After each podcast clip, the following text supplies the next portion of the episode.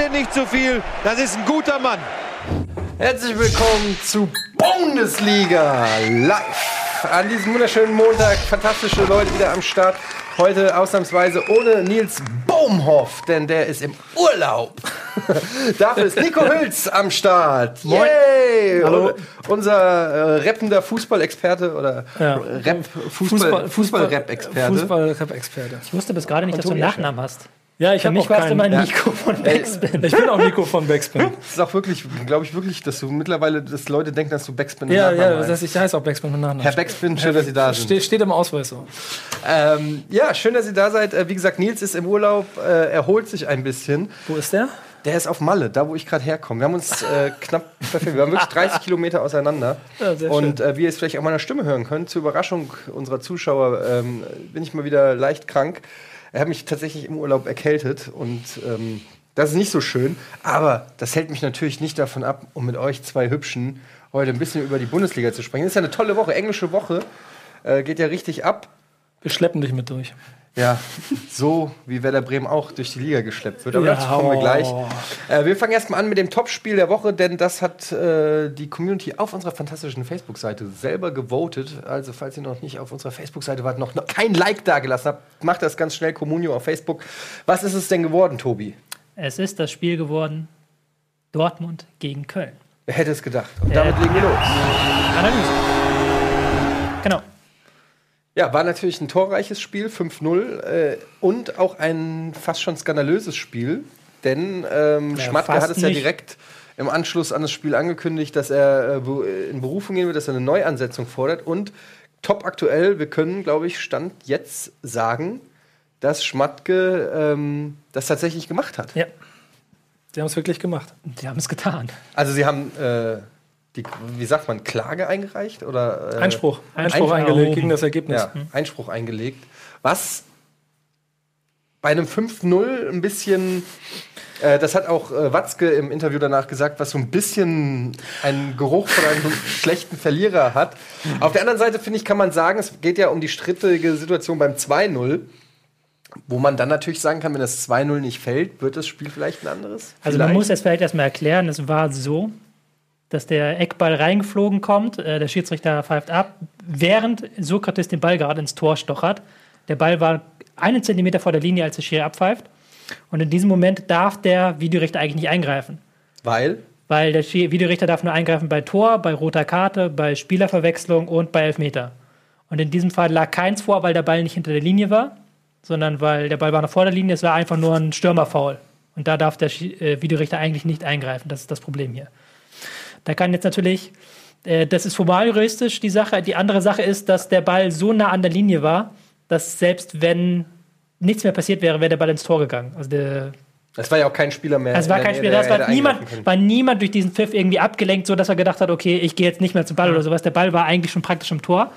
Aber jetzt geht es halt um diese eine Millisekunde.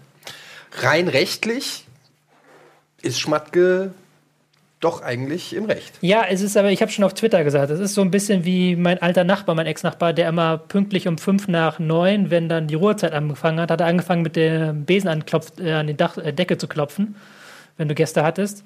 Und er ist natürlich formal im Recht, aber er ist halt trotzdem Idiot so. So, so ein bisschen ist das, weil das ist natürlich die Argumentation ist jetzt, ja, wenn wir dann nicht vor der, zwei, vor der Pause das 2-0 fangen, dann können wir vielleicht anders in das Spiel wieder reingehen. Aber du hast halt, wenn du das Spiel gesehen hast, Köln hat keinerlei Entlastung bekommen. Die standen nur hinten drin. Die haben auch beim Stande von 0-1 nichts gemacht, was in irgendeiner Weise offensiv war. Und dann, in dem Moment, wo sie halt ein bisschen offensiver geworden sind, hat Dortmund sie überrannt. Und das hätten sie auch tun müssen, wenn es 0 zu 1 gestanden wäre. Selbst dann hätten sie offensiver werden müssen und Dortmund hätte sie überrannt. So.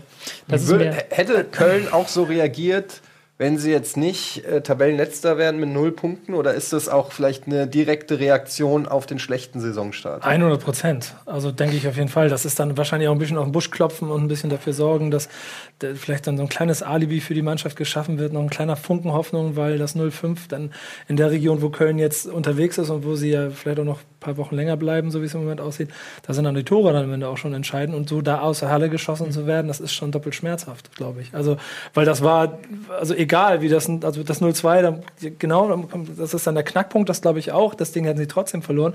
Wie sie dann am Ende aber die letzten Hütten, also die letzten Gegentore gekriegt haben, so, das war schon, das war schon ein bisschen Offenbarungseid, wie der mhm. Dortmund da offensiv gewirbelt hat. So, war, man muss auch sagen, es ist natürlich für sie jetzt gut, weil es spricht keiner über die Leistung. Die ja. halt wirklich, man Stimmt. muss es wirklich sagen, die war unterirdisch, die Leistung. Ja, ähm, die haben, am Anfang haben sie sich wirklich nach dem 0-1, fängst nach zwei Minuten aufs 0-1 und stellst dich trotzdem die gesamte erste Halbzeit hinten rein. Bist halt eigentlich froh, dass ähm, Dortmund aktuell Probleme halt genau und damit hat, einen Gegner zu knacken, der sich hinten reinstellt und mit einem Fünfer-Mittelfeld spielt. Und dann in der zweiten Halbzeit, wo du aufmachst, kriegst du vier Tore. Das ist halt indiskutabel. Aber jetzt redet alle, alle Welt nur über diese Frage, äh, wird das Spiel wiederholt oder nicht? Vor allem, weil ich an der einen Stelle, das, das, ich habe da auch viel drüber gelesen und gehört und dann immer diese Kurzzusammenfassung und so wird immer darüber gesprochen, dass ja das äh, der Problem ja, es ist ja gar nicht Sokrates, der den Torhüter verhindert, aber für mich ist das einfach ganz klar ein Stürmervoll gewesen. Er schubst, wenn es auch nur, ich meine, jeder, der mal Fußball gespielt hat, der weiß, es ist dieser kleine Ellbogen, der dafür sorgt, dass, ich weiß nicht, wer jetzt der Verteidiger war, der so einen halben Meter nach links geschoben wird, dadurch kann der Keeper nur den Ball nur noch so mit einem halben, ha also kommt nicht mehr richtig ran, deswegen liegt er frei. Wenn Sokrates nicht schubst, nimmt der Keeper den Ball runter und nichts passiert. Deswegen kann ich die Aufregung auf Kölner Seite schon verstehen. Ich sehe es ein bisschen anders. Für mich war es halt ähm, in erster Linie so ein so ein typischer Zweikampf, wie den oft halt bei Ecken hast. Mit so ja. Arm ein bisschen raus. Das ist halt so, schon. wenn du das jedes Mal pfeifst, dann hast du nachher gar keine Ecken mehr, die du durchlaufen lässt. Wobei ich dir aber zustimme, dass es halt schon so ein 50-50-Ding ist. Also genau. man kann unterschiedlicher Meinung sein und eigentlich soll der Videorichter dann nicht eingreifen, sondern wirklich nur, wenn es 100% eine Fehlentscheidung ist. Finde ich aber ganz interessant, wenn du das beschreibst. Das wusste ich nämlich gar nicht, wann der eingreifen darf. Dann ist das ja wirklich, dann, dann ja, darf er da sich aber nicht einmischen. Aber wie heißt denn, oder wie, wie, wie schätzt ihr jetzt die Situation ein? Ähm, wenn wir zu der Erkenntnis kommen, jetzt mal unabhängig davon, ob das eine gute oder eine coole Aktion ist von Schmatke oder vom äh, FC Köln. Äh, wenn das jetzt passiert ist, wie schätzt ihr die, die Situation ein? Muss jetzt ähm, das Spiel neu angesetzt werden? Das ist, ich habe dazu ein bisschen was lesen müssen, weil ich selber auch ehrlich gesagt, da es passiert ja nicht eigentlich. Man muss dazu sagen, wir haben jetzt eine neue Situation insofern, als dass wir hier ein Problem haben, das es ohne den Videorichter nicht geben würde. Wir hatten bis jetzt ein paar Entscheidungen vom Videorichter, die waren so ein bisschen zweifelhaft, aber die wären halt auch zweifelhaft gewesen, wenn es keinen Videorichter geben würde. Es waren einfach nur zweifelhafte mhm. Entscheidungen. Und dieses Problem halt gibt es nur mit Videorichter. Ohne Videorichter wäre wär da nichts gewesen. So, Stürmer faul und es wäre weitergegangen. So, das hat halt der Videorichter so eingebrockt, dass der Ball eigentlich nicht im Tor war, er nicht hätte eingreifen dürfen.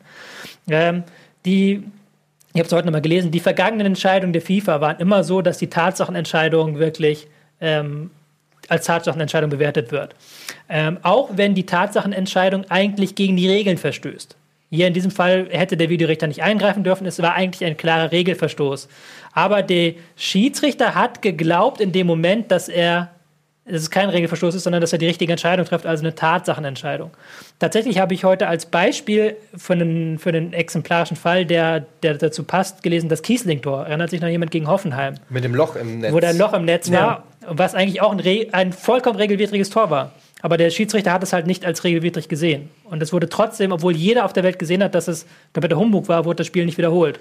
Und diese Regel könntest du jetzt auch hier anwenden, weil auch hier in diesem Fall ein Tor mit einer falschen Regel. Aber überleg dir mal, wenn die das Ding jetzt da deswegen neu ansetzen, also es ist ja dann wirklich Präzedenzfall, was das bedeutet, das dann ist ja quasi die, die, die, die Videorichterentscheidung weniger wert als die des Schiedsrichters. Dann braucht man den Videoschiedsrichter auch irgendwann gar nicht, weil du theoretisch immer anfechten kannst, was der entschieden hat. Ja, nicht nur das, es ist einfach generell jetzt in der jungen Phase der Saison schon echt dann wieder so ein Thema. Also es wird eh sich schon sehr viel ähm, es wird schon sehr viel über den Videobeweis und das Pro und Contra darüber ähm, diskutiert. Und jetzt direkt so eine Situation ist natürlich, ähm, wirft erstmal auf den ersten Blick kein gutes, kein, kein gutes Bild mhm. auf, auf die ganze Videobeweisgeschichte. Ne? Bringt momentan hat man das Gefühl, mehr Ärger, als dass es hilft. Weil eigentlich hat man sich ja davon erhofft, dass es Klarheit schafft in kniffligen Situation. Und momentan habe ich das Gefühl, ist die Verunsicherung größer als vorher. Ich, bei Leipzig gegen Gladbach gab es auch so eine Situation, ich weiß gar nicht, welcher Verteidiger das war, wo da so auch ein Elfmeter und dann, also es war kein, also wurde dann kein Elfmeter gegeben, in zweiter Halbzeit war das, glaube ich, ähm, wo auch äh, ich mir gedacht, ey, eigentlich fault er ihn. Eigentlich, und dann sind diese 50-50-Entscheidungen. Du siehst es als, okay, Strafraumfaul. Ich denke mir, dieser kleine Ellbogen reicht damit das ein, damit das ein Foul ist, weil da die Kettenreaktion viel größer ist, als wenn ich ihn jetzt, also um, also genauso groß, als wenn ich ihn jetzt umhauen würde. So. Ja. Diese Verhältnismäßigkeiten und das per Videobeweis von der Person mehr noch mit ähm, entscheiden zu lassen, das macht dieses Chaos, glaube ich. Weil letzte Woche saß, saß ähm, Ralle hier und war klarer Gegner vom Videobeweis. Ja, das müssen wir nur diskutieren, aber das würde mich mal interessieren. Ich Wahrscheinlich seh- liegt das genau daran. an Ich sehe es halt aber genau andersrum, weil du hast jetzt schon sehr viele falsche Entscheidungen, die du revidierst. Und du kannst halt auch, ein Videorichter ist halt trotzdem nur ein Mensch. Und Mhm. auch ein Videorichter kann falsche Entscheidungen treffen. Und das ist halt im Fußball. Fußball ist kein Kugelstoßen, wo du sagen kannst, okay, der war Übertritt oder der war nicht Übertritt und die Technik war richtig oder die Technik war falsch. Du hast ganz viele Situationen, die du nicht klar auflösen kannst, auch nicht, wenn du sie im Video siehst. So. Ja. Ähm, da haben wir ein anderes Beispiel, wo wir vielleicht später mal drüber reden, mit Gentner. Das ist auch so eine Geschichte, da kannst du endlos diskutieren. Und Ja, das stimmt. Wenn du es in Engländer zeigst, wird er eine völlig andere Meinung haben. Der wird sagen, ja gut, Torwart geht mit dem Fuß hin. Wenn du einen Deutschen fragst, wird er sagen, es ist klar rot und so weiter. Das Aber ist eigentlich müsste frag das ja, verschiedene eigentlich Leute, müsste fünf es ja verschiedene Meinungen. regeltechnisch klar definiert sein. Also du kannst ja Wie in willst der, das machen? Kann, ja gut, in der, in der Rechtswissenschaft äh, kannst du ja auch nicht, äh, da gibt es ja auch klare Definitionen und ab wann. also es muss doch in, einer- in einer, in einer Profisportart, bei der auch so viel Geld im Spiel ist, kannst du ja nicht alles auf kannst ja nicht sagen, das ist Interpretationsraum. Ja, sondern aber da muss hast es ja du eine klare Definition haben. Du hast auch dieses Wochenende dann schon allein, schon- vielleicht gibt es sogar noch einen dritten, aber zwei Fälle, die beide unter Videorichter entschieden wurden. Das eine ist Castells, wenn wir jetzt kurz da reingehen, mit, mit, dem, mit Gentner und das andere ist Keita mit ähm, äh, gegen, weiß nicht gegen wen, der dafür rot kriegt, gegen, gegen, gegen, gegen Kramer. Beide Male ist das gefährlich, beide Male sind das Situationen, die ganz normal im ständigen Fußball passieren. Und bei dem einen ist es ganz klar rot, bei dem anderen wird nicht mal eine Karte. aber das hast du immer. Das hast du immer mit zwei verschiedenen Schiedsrichtern, die unterschiedliche Linie unterschiedlich entscheiden. Aber dazu brauchst du auch den, da- dazu ist doch der Videobeweis da, um dann eben Ja, diese gut. Fehlentscheidungen aufzuholen. Aber du musst halt immer noch, der Schiedsrichter muss immer noch die letzte Meinung haben, finde Ja, ich. Ja. Ähm, was halt hier jetzt vielleicht nochmal als Hintergrundinformation ganz interessant ist, warum dieser Fehler passiert ist beim Köln-Spiel. Weil nämlich die, das habe ich auch nicht gewusst, weil nämlich die ähm, Videorichter sind im ständigen Funkkontakt mit den Schiedsrichtern Mhm. und die hören das Spielsignal nicht. Also die hören nur den Schiedsrichter auf dem Ohr. Wie, die hören das Spielsignal nicht. Die hören halt nicht, was, wenn der Schiri pfeift. Und die hören halt nicht äh, irgendwie jetzt auf dem Fernseher haben die jetzt irgendwie keinen Ton laufen, woran die erkennen, okay, der Ach so, pfeift. okay. Krass. Das heißt, der Videorechter hat, so würde ich es interpretieren, so beziehungsweise so habe ich es jetzt gehört, hat gar nicht mitbekommen, wann der Pfiff war, sondern hat einfach gedacht, okay, da war jetzt ein Pfiff irgendwie. Aber ist ja auch für den Videoschiedsrichter eigentlich egal. Der Videoschiedsrichter meldet sich dann, wenn er was sieht. Ja. Und, Aber und äh, er macht es ja nicht ab. Es wäre ja noch schlimmer, wenn der Videoschiedsrichter erstmal wartet mit seinem, mit seinem Wissen, guckt, was auf dem Spielfeld passiert und sich dann meldet. Aber Also, eigentlich müsste ja der Videorichter prüfen, wann der Pfiff war. Der Schiedsrichter kann ja nicht mehr prüfen. Der Schiedsrichter hat wahrscheinlich sich selber gedacht, okay, der Ball war schon über die Linie, aber er war es halt nicht. Das heißt, da müsste eigentlich der Videorichter nochmal prüfen, okay, darf ich da überhaupt eingreifen? Aber der Pfiff war ja wegen Stürmerfoul. Der war wegen Stürmer vorher. Ja. Der war abgepfiffen eigentlich. Das ich, Tor. ich bleib dabei, ich finde den Videobeweis gut, aber ich denke, man sollte vielleicht sowas wie beim Tennis oder so. Weil ist es beim Tennis so, dass du so ein paar Mal challengen kannst? Ja, ich mag das Ähm, am American Football gerne, dass sie genau. einmal die Möglichkeit haben, mit Karte so zu entscheiden. Du kannst einmal, hast du die Chance, mit Genau. dem Videobeweis sozusagen eine fragwürdige Situation nochmal beurteilen zu lassen. Vielleicht von mir aus einmal pro Halbzeit.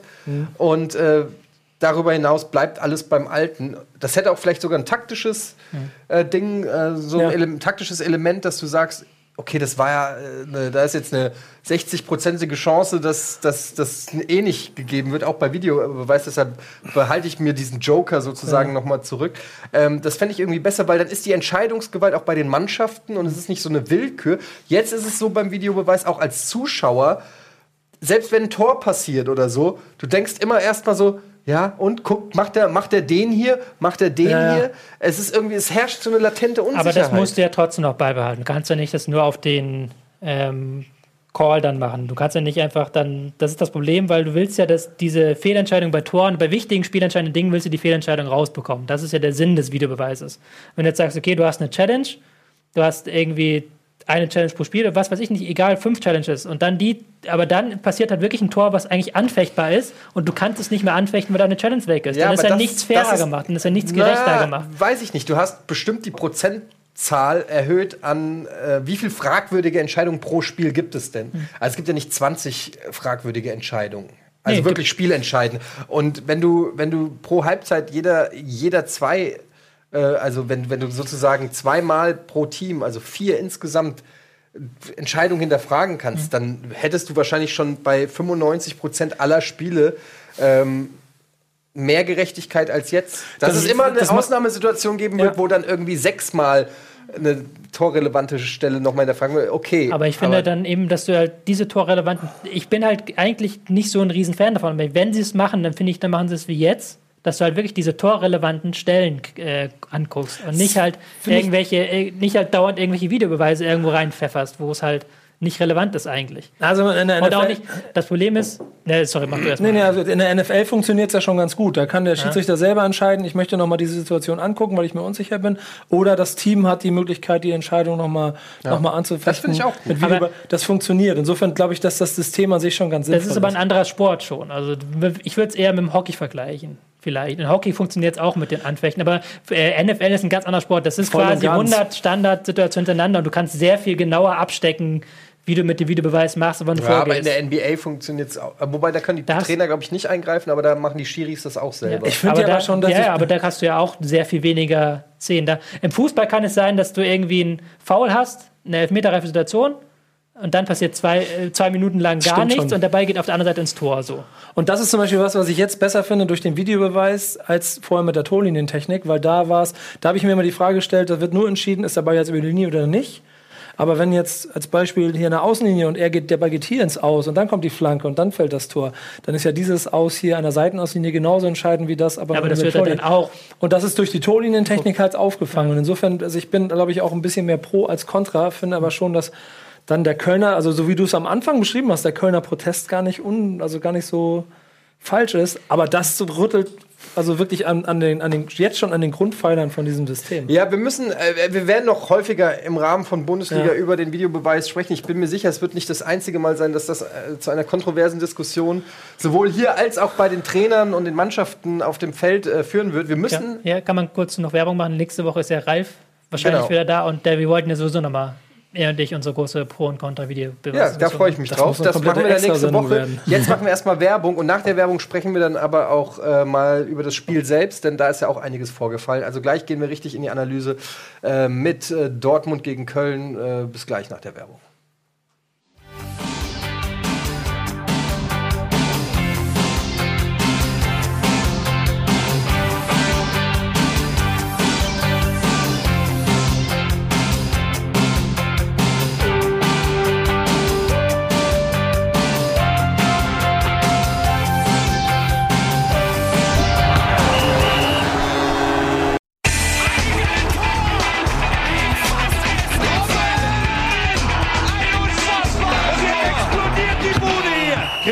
Mir denn nicht zu viel. Das ist ein guter Mann. Und damit ist nicht die Rede von Jörg Schmatke. Der hat nämlich ähm, angekündigt, das Spiel annullieren zu lassen und neu anzutreten, was beim Ergebnis von 0 zu 5 ein bisschen peinlich ist, denn man muss es sagen, es war keine knappe Partie, es war äh, eine ziemlich klare Angelegenheit.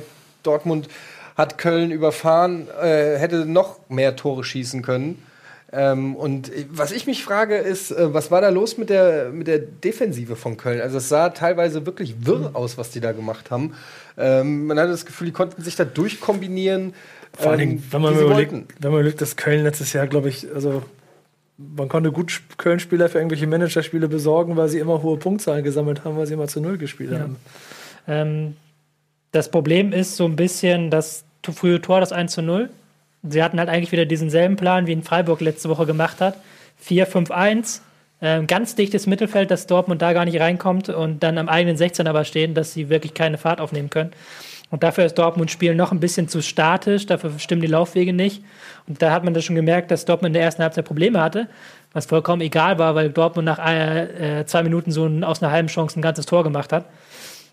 Und dann hat man halt in der zweiten Halbzeit gesehen, dass halt Köln pressen wollte, aber dann halt nicht mit der letzten Enthusiasmus da wirklich den Laufweg zugemacht haben und auch nicht das Mittelfeld mit dem letzten Enthusiasmus hinterhergelaufen ist. Und dann da hat Dortmund die Räume, dann kannst du Aubameyang schicken, dann kannst du Jamolenko ins Dribbling gehen. Ähm, jeder Konter dagegen wurde von Tropper an- abgefangen. Das war halt eine 1A-Leistung. Aber, aber es ging auch so einfach. Also wenn man sich das 1-0, das glaube ich nach, weiß ich nicht, 50 Sekunden oder so gefallen ist, sehr, sehr früh. ja. ähm, wenn, wenn man sich das mal anguckt, das war eine, eine Finte, sage ich mal, von Jamolenko und Janis Horn war äh, ist komplett, ist halt noch ein junger Spieler, muss man fairerweise dazu sagen, aber das, das sah so einfach alles aus. Es war ähm, kann nicht der Anspruch sein von Köln, die ja auch noch mal aufgerüstet haben gegenüber, gut, sehr Modeste verloren, aber ansonsten ja eigentlich eine gute Mannschaft haben und auch eine, die schon eingespielt ist, ähm, so leicht die Tore zu fangen. Was ist da los beim FC?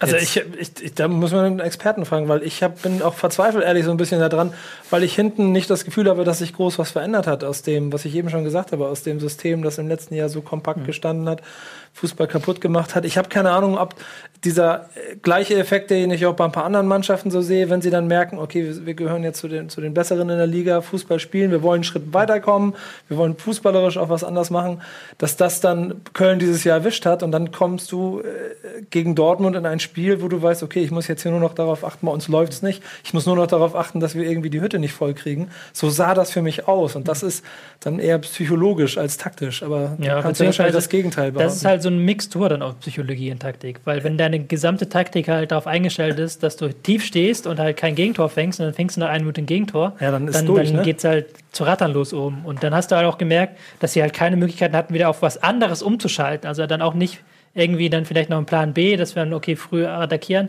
Die hat halt wirklich Angst, dass wenn sie hochschieben, dass dann Dortmund kommt und sie auseinander nimmt. Und das haben sie halt erst bei 0-2 getraut und dann hatte halt Dortmund auch das Selbstverständnis, sie auseinander zu spielen. Hast ja auch keine Entlastung, glaube ich, oder? Nee, gar nicht. Also Kol war da vorne nicht wirklich Bälle. Man muss halten natürlich auch sagen, Dortmund war auch einfach sehr gut an dem Tag. Ne? Also es sind immer so zwei Sachen. Also es ist nicht nur, dass Köln schlecht war, sondern Dortmund war auch, auch stark. Äh, hat auch einfach alles geklappt, was sie sich vorgenommen haben. Ähm, eine Passquote von fast 90 Prozent. Ähm, und dann eben auch ähm, ja, einfach äh, das Selbstvertrauen, was, glaube ich, bei Köln momentan, also das ist halt, wenn du einen schlechten Saisonstart hinlegst, hast du halt immer diesen Druck direkt im Nacken. Und ähm, ich glaube, das ist, das ist sicherlich jetzt äh, ein Thema für Köln. Wird nicht leichter. Gut, sie spielen jetzt als nächstes gegen die Eintracht, das wird leichter. ähm, aber ansonsten, Ja, aber ich meine, du kommst aus, kommst aus, kommst aus, äh, von aus Arsenal, aus London und da hast du dieses Spiel der letzten 25 Jahre. Das ist ja Quatsch, aber immer, da, da, und dann musst du dich wieder auf Bundesliga umstellen, hast nur zweieinhalb Tage gehabt, um das Ganze aufzunehmen und so. Ich habe keine Ahnung, was in dieser Mannschaft so vorgeht. Ob man dieses sich, ja, wir wollen, Bundesliga ist wichtig und der Europa ist nur Bonus und so. Das sagen die sich ja immer und das ist ja der offizielle Tenor, aber ob das überhaupt vom Umschalten her so funktioniert, dass du noch so fasziniert bist davon, dass du in London Fußball gespielt Also ich hast und dann schon, dass du schießt dich Dortmund aus. der als ein Verein, der Stadion. jetzt nicht standardmäßig international spielt, äh, das haben wir auch hier oft schon äh, drüber diskutiert, dass es schwer ist für so Ja, ja, Vereine genau. wie Freiburg, wie Hertha, wie Köln, wie natürlich auch Frankfurt. Wenn das Vereine sind, die mal international spielen, die diesen Rhythmus auch nicht gewohnt sind, im Gegensatz zu einem BVB oder einem äh, FC Bayern, die das gar nicht anders kennen, das kann schon auch ähm, dann zu einer Belastung werden. Und ähm, ja, momentan Tabellenletzter Köln, glaube ich, als einzige Mannschaft mit null Punkten, wenn ich das richtig äh, in Erinnerung habe. Ja. Ähm, ja, wird auf jeden Fall schwer. Jetzt kommt als nächstes die Eintracht. 1 zu 12 Toren hier, haben wir es auch nochmal. Ja, auf. 1 Ah, zu ja, 12 ja, Tor, das, Tatsache, das ja. ist halt echt auch ähm, gut. Das minus die 5 wären es jetzt ein normales 1 zu 6, wäre jetzt dann noch nicht so auffällig, aber durch die 5 Buden von Dortmund. Ähm, Ja gut, 0-3 gegen Augsburg war auch schon nicht stark. Also Köln ist halt wirklich so ein bisschen prekär. Und du merkst halt, dass dieser Modestabgang, merkst du einerseits, weil ähm, der wirklich halt das gesamte Spiel, alle Halbfeldflanken, alle lange Bälle, die er festgemacht hat, das war halt wirklich auf ihn zugeschnitten. Und das kann Cordoba kann das ganz gut, aber der ist halt auch eher ein quirliger Typ, den du auch eigentlich mal schicken müsstest, reinschicken, der auch mal einen geilen Laufweg zeigt. ein fantastisches Tor geschossen in der Euroleague. Ja, in der Euroleague, ja. Ähm, der ist ja auch kann theoretisch, der ist auch ein starker Stürmer, so ist es ja nicht. Aber der hat Ja, ein- zu nochmal. Produkt. Entschuldigung. Entschuldigung. Nee, ist klar, nee, aber das ist ja auch so. Aber das Problem ist, er ist halt ein ganz anderer Spielertyp. Das ist das eine. Und das zweite ist halt, dass sie halt dieses Selbstverständnis in der Defensive fehlt, aber auch, dass sie viel mehr machen müssen. Sie werden ganz anders wahrgenommen jetzt. Sie hatten halt bis zum Dortmund-Spiel hatten sie in jedem Spiel mehr Ballbesitz. Und jetzt im Dortmund-Spiel hast du halt gemerkt, dass sie, dass das noch an ihnen genagt hat, dass halt ihre eigentlichen Kernstärke, halt einen Gegner matt zu setzen, dann nicht mehr funktioniert, so nach diesem 1 zu 0. Und dann geht halt der Kopf los. Ja, also wir werden weiter gucken. Ich bin mir ziemlich sicher, Aufbaugegner Eintracht wird schon dafür sorgen, dass Köln aus der Krise kommt. Da können wir später nochmal drüber reden. Jetzt kommen wir erstmal ähm, zu einer äh, weiteren Partie, die äh, Nico sicherlich nicht so schmecken wird. Ähm, nämlich Bremen verliert zu Hause 1 zu 2 gegen Schalke. Und zwar ziemlich bitter, ich glaube in der 83. Minute mit dem äh, zweiten Gegentor. also aus äh, Bremer Sicht. Und du hast da taktisch äh, am Taktikboard auch ein bisschen was vorbereitet. Ja, ich habe ein bisschen, ähm, ich habe mir das Spiel angeguckt und äh, mir fällt diese Saison allgemein bei Bremen auf, dass sie so ein, so ein ganz starkes äh, taktisches Kerncharakteristikum haben, das sie sehr stark auszeichnet. Und das sind die sogenannten Mannorientierungen. Ähm, das heißt, im Pressing sind sie so unterwegs, dass sie versuchen, den Gegner wirklich eins zu eins, jeder Mann hat einen Gegenspieler und jeder Mann deckt diesen Gegenspieler zu. Ähm, ich habe es auf der Taktiktafel eingezeichnet. Ich hoffe, man kriegt sie abgerufen. Jetzt bin ich gespannt. Vielleicht erklärt mir das auch einiges. Vielleicht ein bisschen, ja. Aber Ich war ein bisschen frustriert. Am Sieht irgendwie Samstag. nicht so aus, ob wir es abgerufen bekommen. Regie, sprecht mit uns, kriegt ihr die Taktiktafel? Ja, ich kann ansonsten ja mal meinen Frust und meine Trauer über dieses Spiel schon mal zum, zur Geltung bringen. HDMI-Anschluss, der nicht funktioniert. Ach, Doch, da haben wir es jetzt. So. Sehr Ähm, gut. Bevor ich anfange zu weinen. Das sind die Grundformationen des Spiels. Ähm, Werder hat so eine typische Formation, so eine 5-3-2-Formation in der Theorie. Hm, Grün hier zu erkennen. Man erkennt die fünf Abwehrleute, drei im Mittelfeld, zwei im Angriff. Aber jetzt im, in der Defensive bleiben sie nicht so. Äh, Jetzt gegen Schalke haben sie so gespielt, dass die beiden Stürmer hier rausrücken, die beiden äußeren Verteidiger decken. Keins kommt hier von hinten nach vorne geschossen und deckt hier mit ab. Und dann haben wir hier noch ähm, die Manndeckung überall. Und jetzt hast du halt überall auf dem Feld diese Manndeckung. Wirklich überall eins gegen eins Situationen. Und egal, wo Schalke den Ball hinspielt, wenn sie ihn hier hinspielen oder wenn sie ihn hier hinspielen, sofort wird der Druck aufgebaut. Sofort hat der Gegenspieler einen im Nacken. Das ist so eine ganz simple taktische Marschroute, wenn du einen Gegner äh, matt stellen willst.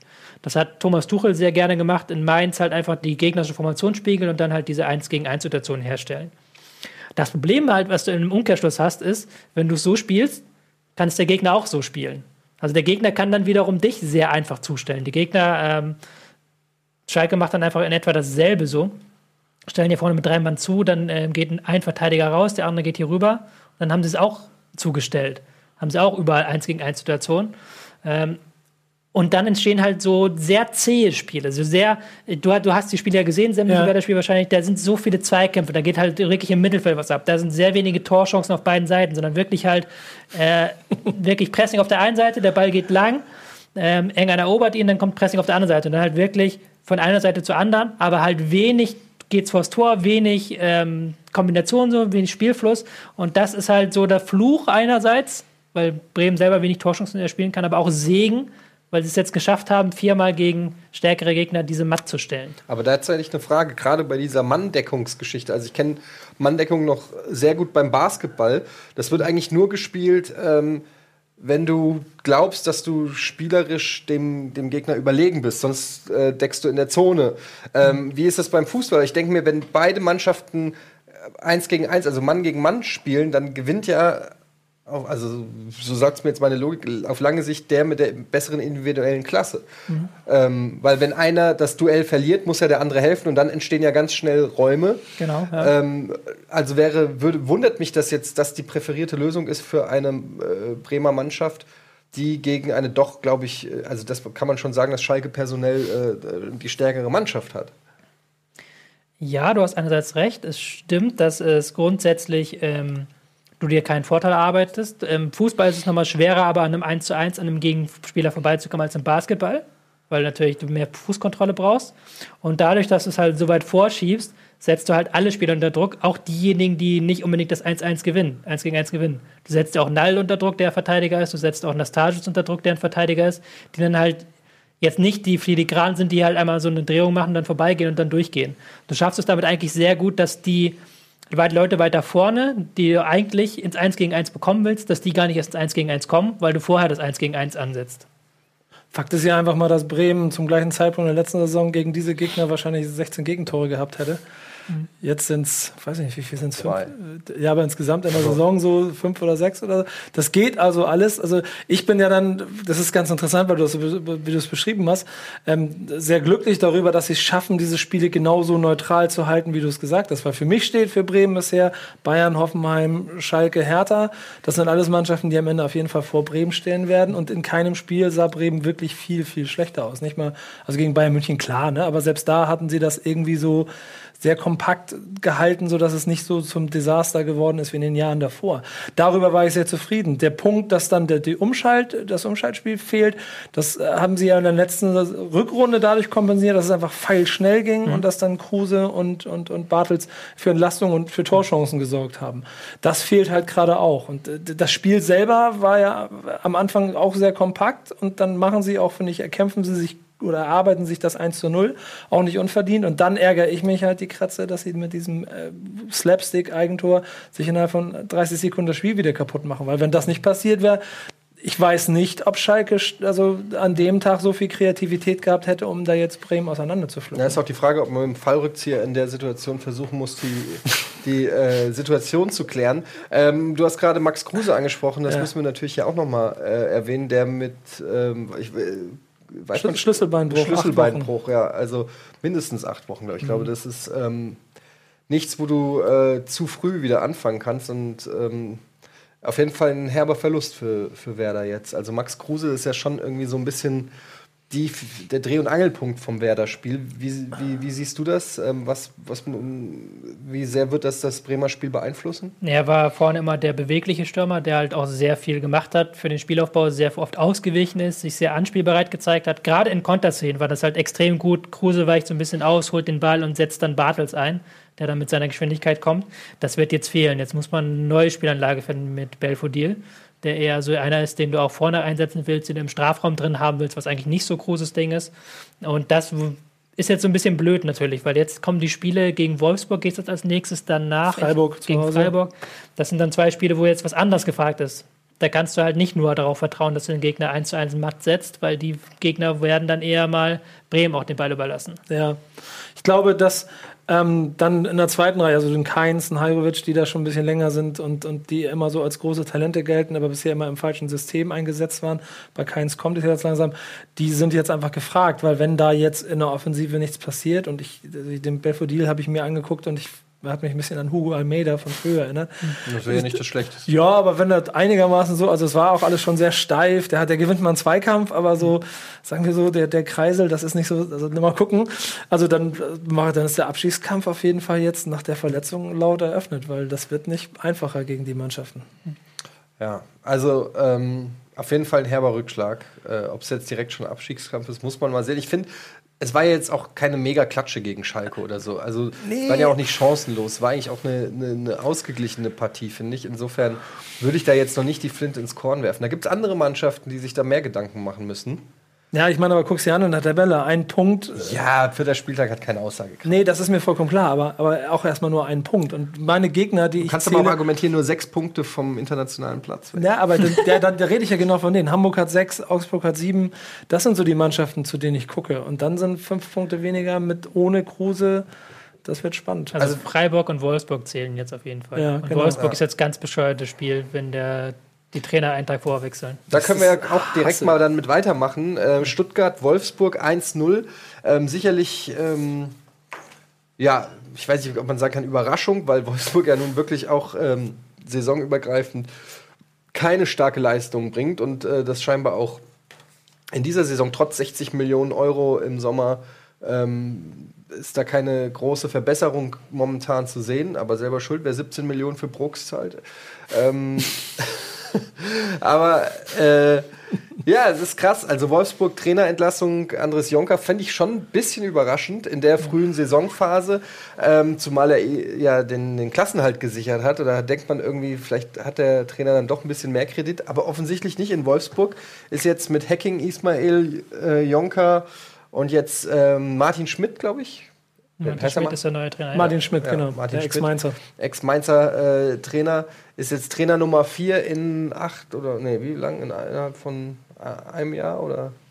ja. wir hatten ja Hacking, Ismail, Jonka und jetzt Ja, ich überlege gerade, wann war Hacking? Ist auch, äh, Hacking Oktober. Dann Ja, knapp, also letzten knapp Jahr. Also Knapp ein Jahr. vier Trainer pro Jahr ist dann vielleicht, ähm, ja, Mal gucken. Aber, aber wenn das, wenn ich, das weißt du ja wahrscheinlich wieder besser, aber da gab es doch die Situation mit Jungen, haben wir letzte Woche nicht auch darüber gesprochen, dass das System von Mhm. Wolfsburg aus der Vorbereitung die ganze Zeit ein System spielen, auf einmal fällt ihnen auf, sie haben gar nicht die, oder die, die Leute sind Ja, wo sie einfach eingesetzt. 4, 2, 3, 1 wirklich die gesamte Vorbereitung, vielleicht mal kurz die Fünferkette ja, ausprobiert, aber Genau, das war das. festgestellt, okay, wir haben eigentlich im Moment keine guten Außenstürmer, wir müssen jetzt auf 5. Also das war auch noch ein komisches 5-3-2, weil es halt nicht das ist, wie wir es bei Werder gesehen haben, sondern weil die Davi halt hinter den Spitzen gespielt hat. Wo du dich so 5-2-1-2 hast, Ja. was extrem zentral ausgerichtet ist. Und da musst du halt schon wirklich extrem gute Kombinationen haben einerseits und extrem gute Außenverteidiger, weil die halt wirklich das Gesamte alleine ackern müssen. Und das war halt auch nicht der Fall. Und wenn du dann, wenn du dann, wie, wie er, also nach, ich finde auch Klassen halt geschafft, ja, aber das war auch wirklich so mit ganz knapp so dran lang geschraubt. Ja, aber hat ja auch nicht mehr so viel Einfluss gehabt. Wie viele Spiele gab es für Andres Jonker? Oder war, wie viele waren das noch? Hatte doch schon ein paar. Also ich glaube, Ja, er ist irgendwann Mitte der Rückrunde gekommen. Und dann bist du verantwortlich für die Transfers, also mitverantwortlich entscheidest darüber, in welche Richtung es ist. Nee, das hat er aber wirklich nicht mehr. Aber gut, im Sommer, ja. Ja, genau. Ja, ich meine, aber sportlich so, ja. jetzt, was jetzt gekommen ist, das stellst du dir zusammen, dann gibt es diesen System, dieses System-Kauderwelsch, dann ist doch, und dann, und dann startest du so gegen die Gegner, die, die Wolfsburg hatte, da bist du ja, hast ja recht, nach vier Spieltagen, da muss man nicht auf die Tabelle gucken, sondern gegen wen haben sie gespielt. Gegen die Dann, Eintracht. dann kann ich das schon verstehen, dass das ein bisschen, also kritisch, weil da ist der Anspruch halt einfach ein anderer. Nur die Leistung aber auch nicht gestimmt. Also sie hatten einen Saisonsieg geholt. War das nicht gegen die Eintracht? Nee, gegen wen haben sie gewonnen? Doch. Gegen die Eintracht, Ja. aber da waren sie halt auch Da nicht. waren, sie, da waren sie eigentlich schlecht. Also Da waren hätte sie eigentlich die Eintracht gewinnen müssen, haben sie mit Ach und Krach drei Punkte geholt. Äh, man muss aber auch jetzt sagen, im Spiel gegen Stuttgart waren sie halt auch einfach wieder sauschlecht. Ja, also ja. da ist halt auch, äh, guck mal, Gomez äh, fällt aus zurzeit, aber trotzdem war das ähm, den Ansprüchen eines VfL Wolfsburg mit der, äh, da sind ja trotzdem richtig gute Leute eigentlich. Aber es ist die. Frage, was die Ansprüche sind. Ne? Ich glaube nicht, dass in Wolfsburg im Moment wieder davon gesprochen wird, dass man zu den ersten sechs in der Liga gehört. Also etatmäßig gehören sie dahin. ja, aber sportlich ist ja noch wieder ein bisschen was anderes. So, Ja. Das ist die Frage, wo sie sich selber sehen. Und ich glaube, das ist eher realistisch, erstmal eine ruhige Saison spielen. Ja, aber das Ding, Ding ist, die, diese Entscheidung, wenn du einen Trainer nach vier Spieltagen entlässt, dann denke ich mir immer, da, da kann ja jetzt in diesen vier Ta Spieltagen nichts passiert sein, was du nicht eigentlich schon hättest vorher wissen können. Wahrscheinlich, ja. So. Hättest ja irgendwie schon vorher was ahnen können. Und halt vor der englischen Woche, Martin Schmidt ist jetzt heute gekommen, hat jetzt heute Nachmittag eine Trainingseinheit und ne- morgen geht's dann, geht's, morgen geht's dann gegen Werder. Dann ist Regeneration, dann geht's direkt. Und da, ja, äh, dann ist Regeneration und da, hast, da kannst du auch da kannst du nichts machen. Da kannst du den Leuten an die Tafel malen, okay, wir spielen heute das System und das war's dann so. Ja, kannst du Und eine stark schöne reden. Rede halten. Ja, das Kannst ist du das stark Einzige. reden, du kannst genau. du stark reden. So. Ich weiß nicht, ob das dann reicht. Es ist für Bremen halt eine Scheißsituation, weil Bremen jetzt äh, nicht so wirklich weiß, wer jetzt spielt morgen. Fest einkalkulierte drei Punkte waren das. Sie haben, ähm, ja, sie haben am ersten Spieltag ähm, zu Hause gegen Dortmund verlieren, äh, verloren. Dann auswärts gegen die Eintracht gewonnen. Das war natürlich auch ein schlechtes Spiel. Das Unentschieden dann gegen Da sie- Hannover, also gegen die beiden Aufsteiger im Prinzip einen Punkt geholt. Äh, wobei man halt auch sagen muss, das sind keine Standardaufsteiger. Ne? Also Aber sie waren gegen Hannover schon über 70 Minuten die bessere Mannschaft. Am Ende Ja, haben sie Glück gehabt, dass sie. Das stimmt, man muss auch dazu sagen, dass äh, wir reden jetzt nur über Wolfsburg, aber Stuttgart hat halt auch gut gespielt. Und Stuttgart ist halt momentan auch wirklich eine interessante Mannschaft. Weil die haben in der Abwehr drei Leute, die wirklich gut äh, passen können. Die haben ähm, Kaminski, der mir sehr gut gefällt. Ähm, die haben natürlich Baumgartel. Wenn Bartschuber auch wieder fit ist, dann ist natürlich auch interessant. Sie haben vorne halt sehr viel äh, vielseitige Gefahr. Also sie haben Terodde, der in den Strafraum starten kann, kann aber auch so eher über Akolo kommen. Das ist schon eine sehr flexible Mannschaft und eine sehr schöne. Ähm, da finde ich es halt dann okay, wenn du dann ähm, verlierst. Aber natürlich kommt es auf das Wie an, weil halt Stuttgart das Spiel halt wegdominieren kann. Aber da sind wir doch bei dem gleichen, Entschuldigung, aber wenn ich da kurz zwischen, da sind wir doch bei dem gleichen Ding, was ich vorhin meinte, wenn du die alle Mannschaften, die jetzt 5-3-2 spielen, das sind die, die einfach nur den Kasten dicht machen wollen und der Rest vorne hilft, wer auch immer. Und Wolfsburg will 4-2-3-1 spielen, also wollen sie Fußball spielen. Eigentlich schon. Ja. Und den scheitern sie genau an den Mannschaften, die halt genau das nicht wollen. Also reicht es, reicht es von der Idee her nicht? Und jetzt ist die Frage, will Wolfsburg weiter Fußball spielen und läuft Gefahr zu scheitern oder berühren sie jetzt den gleichen Beton an, den die anderen 14 können Mannschaften sie in der Liga mit der? Mannschaft, können sie das eigentlich nicht machen. Ähm, wenn Stuttgart jetzt ganz, wenn Akolo ganz viele äh, Tore schießt für Stuttgart, dann sind sie ein bisschen Akolo abhängig. Ja. Ja, aber Akolo, Akol. Akku? Ich dachte, ich mach mal hier so, weil Nils nicht da ist, ein Karlauer, hat nicht geklappt. Ähm, Den kannst du mir jetzt erklären. Ak- Alkoholabhängig, alkoholabhängig. Ich habe es schlecht auch Ich betont. gedacht, ja, ist Es gibt egal. irgendeine Akku, eine Droge, die Akku Lass uns schnell, lass uns schnell weiter. Lass einfach weiter. Man muss auch nicht jetzt breitreten. Jetzt wäre ein Videobeweis nicht schlecht. Das verändert sich. Können wir einen Videobeweis machen von dem. Äh, Ob der Witz können wir Gut den war? Witz nochmal in der Zeitlupe sehen oder so?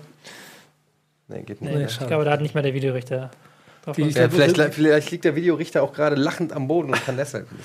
ähm, Gentner-Szene können wir noch kurz drauf Genau. eingehen. Oh, ja, das genau. ist das, was du jetzt auch schon ein paar Mal angesprochen hast. Äh, Kohn Castells ähm, mit einem derben, also man muss wirklich sagen, ich habe es mir ein paar Mal in der Zeitlupe angeguckt. äh, derben, es war nicht wirklich Absicht, würde ich sagen, aber billigend in Kauf genommen. Er hat den Ball gefangen mit dem Knie zuerst und Gentner sowas von volle Kanne am Kopf erwischt. Ähm, weiß man schon, was, was Gentner hat? Kieferbruch. Mehrere Brüche im Ja. Gesicht. Also, nicht das nur ist richtig, Kieferbruch, sondern ist auch noch ein paar andere richtig Brüche. schlimm, was dem passiert ist. Ne? Also musste operiert werden, war im Koma. schlimm, echt schlimm. Also aber, aber keine bleibenden Schäden, aber hoffentlich. Nee, keine bleibenden Schäden. aber ihr seid ja, ihr seid ja auch etwas älteren Jahrgangs. Also Gary Ehrmann kennt ihr ja auch, ne? Mhm.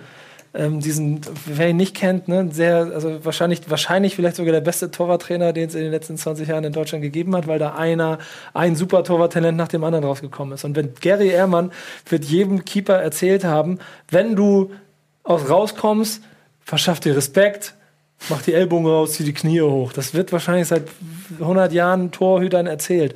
Und er macht das, der Castells macht das wie jeder andere Torhüter in jedem Spiel zehnmal auch. Eigentlich müsstest du aus patriotischer Pflicht sagen, es war kein Foul. Nee, wenn finde- das ein Foul war, dann war das von Neuer ja, ja, ja, genau. auch Foul. Also ja, aber es ist- der- es ist- ich finde halt, dass das ein klares Foul ist. Ja, ist es auch. Aber, aber es ist genau wie dieses, wie dieses, dieses allgemeingültige Gut, das genau wie früher noch der 5-Meter-Raum und der Torwart sein Schutzraum. Und wenn er die Ellbogen rausnimmt, dann ist das halt okay, weil er ist ja der Torwart, der schützt sich. Und deswegen geht immer dieses Knie hoch. Nur das ist halt mal ein Musterbeispiel dafür gewesen, dass es Quatsch ist. Aber es ist tatsächlich ein Move, den man häufig von Torhütern Ja. sieht. Ne? Aber Ähm, es ist auch, wenn du mal hochspringst jetzt hier, dann ist es, ist es eine natürliche Bewegung auch. Das ist doch genau wie der Ellbogen von den, von den Mittel, äh, von den, von den Feldspielern, der sich auch in den letzten Jahren so entwickelt hat, dass jeder Feldspieler im Kopfball mit dem Ellbogen hochgeht. Und auf einmal sind die dann im Gesicht und dann. Und dann Umso erstaunlicher, dass das von äh, das Foul, sage ich mal, von Castells nicht geahndet wurde. Ja, finde ich also, auch. weil die auf die Ellbogen wird ja wirklich massiv geachtet mittlerweile. Ähm, und bei Es solchen Sachen beim Torwart, der hat da immer noch mal so ein bisschen. Äh, Es ist erstaunlich, weil der. Videorichter nochmal drauf gucken konnte, vor allem. So. Ja, und wenn du dir dann, aber äh, jetzt mache ich nochmal andere Richtung, aber wenn du dir dann anguckst, was ähm, Cater Leipzig gegen, gegen, gegen, gegen, gegen, gegen ähm, Kramer, der will auch nur, der nimmt den Ball das, verdammt hoch, den Fuß, will eigentlich nur den Ball vor ihm abstoppen. Und aus einer sehr unglücklichen Situation trifft er ihn halt voll im Gesicht. Eigentlich ist, wenn das nicht, dann wäre es ho- hohes Bein gewesen, indirekter Freischuss.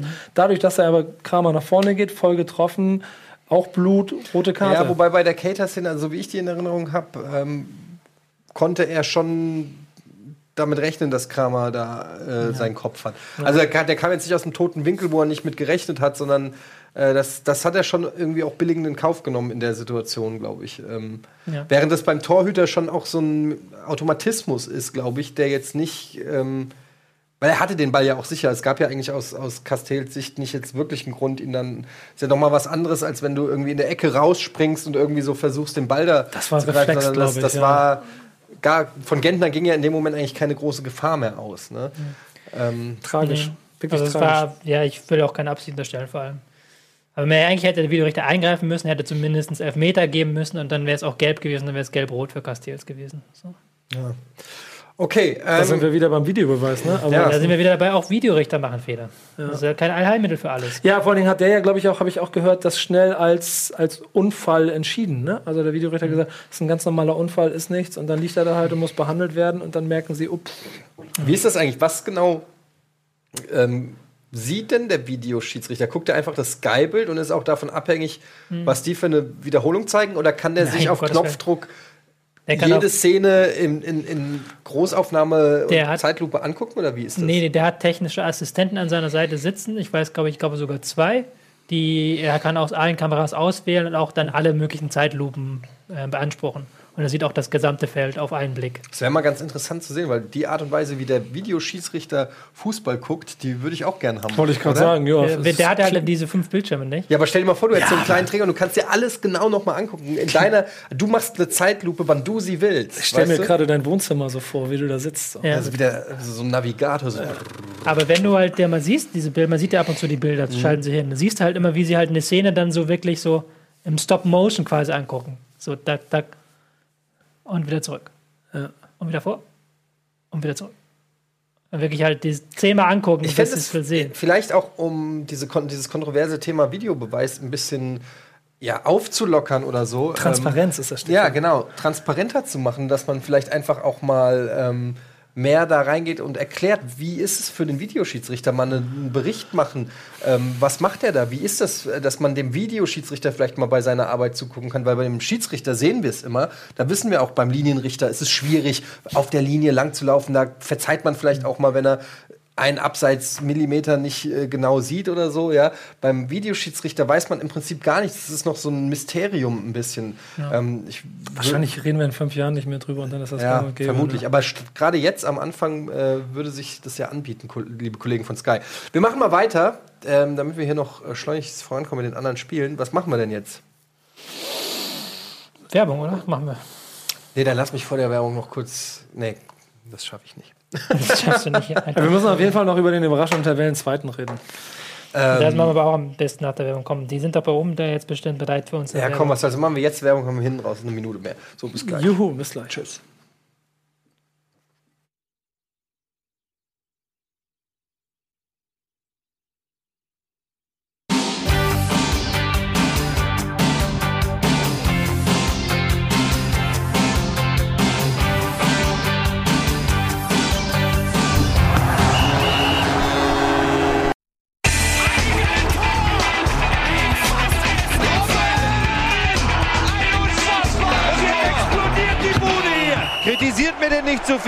Das ist ein guter Mann.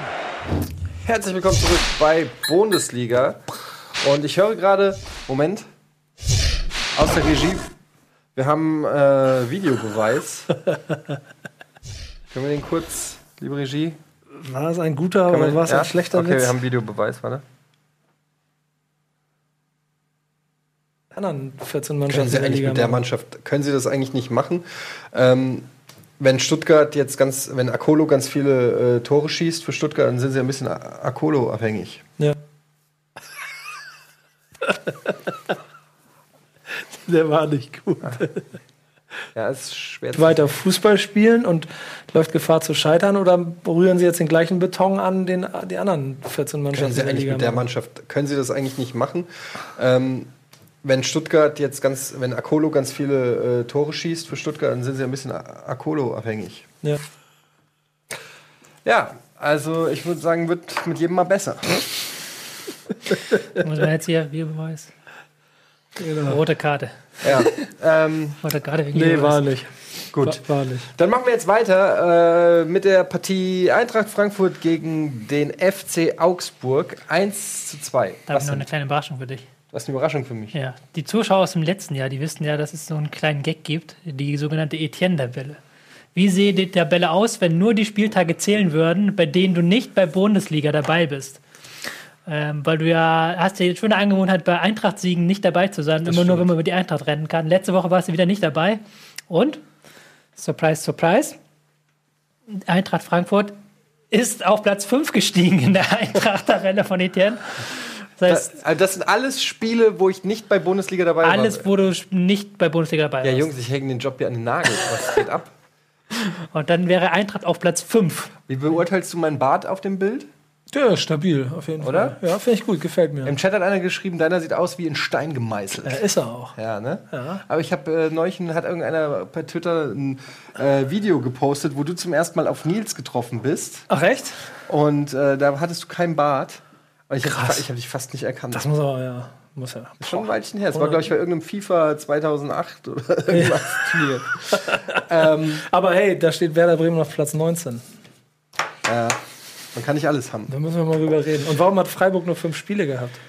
Wegen Wannemann nicht dabei. Die Sendung gibt es ja schon ein paar Jährchen. Ja, das ist ja- das, das, das stinkt, ein paar das stinkt doch hier. Ja, aber dann können wir ja jetzt, dieses Mal stimmt's ja nicht, denn ich war nicht da und die Eintracht hat trotzdem verloren. Nee, du bist ja Und, da, du bist ähm, ja jetzt da. Du darfst ja jetzt drüber reden, über die tolle Eintracht-Leistung. Ja, stimmt. ähm, also, mal und es war leider wirklich ein sehr ernüchterndes Spiel, muss ich sagen, weil es war tolles Wetter, es war irgendwie der einzige Sonnentag der ganzen Woche, ähm, 45.000 Leute. Man hat einen Auswärtssieg gehabt in Gladbach, äh, hat unglücklich das erste Heimspiel gegen Wolfsburg verloren, das zweite Heimspiel gegen Augsburg.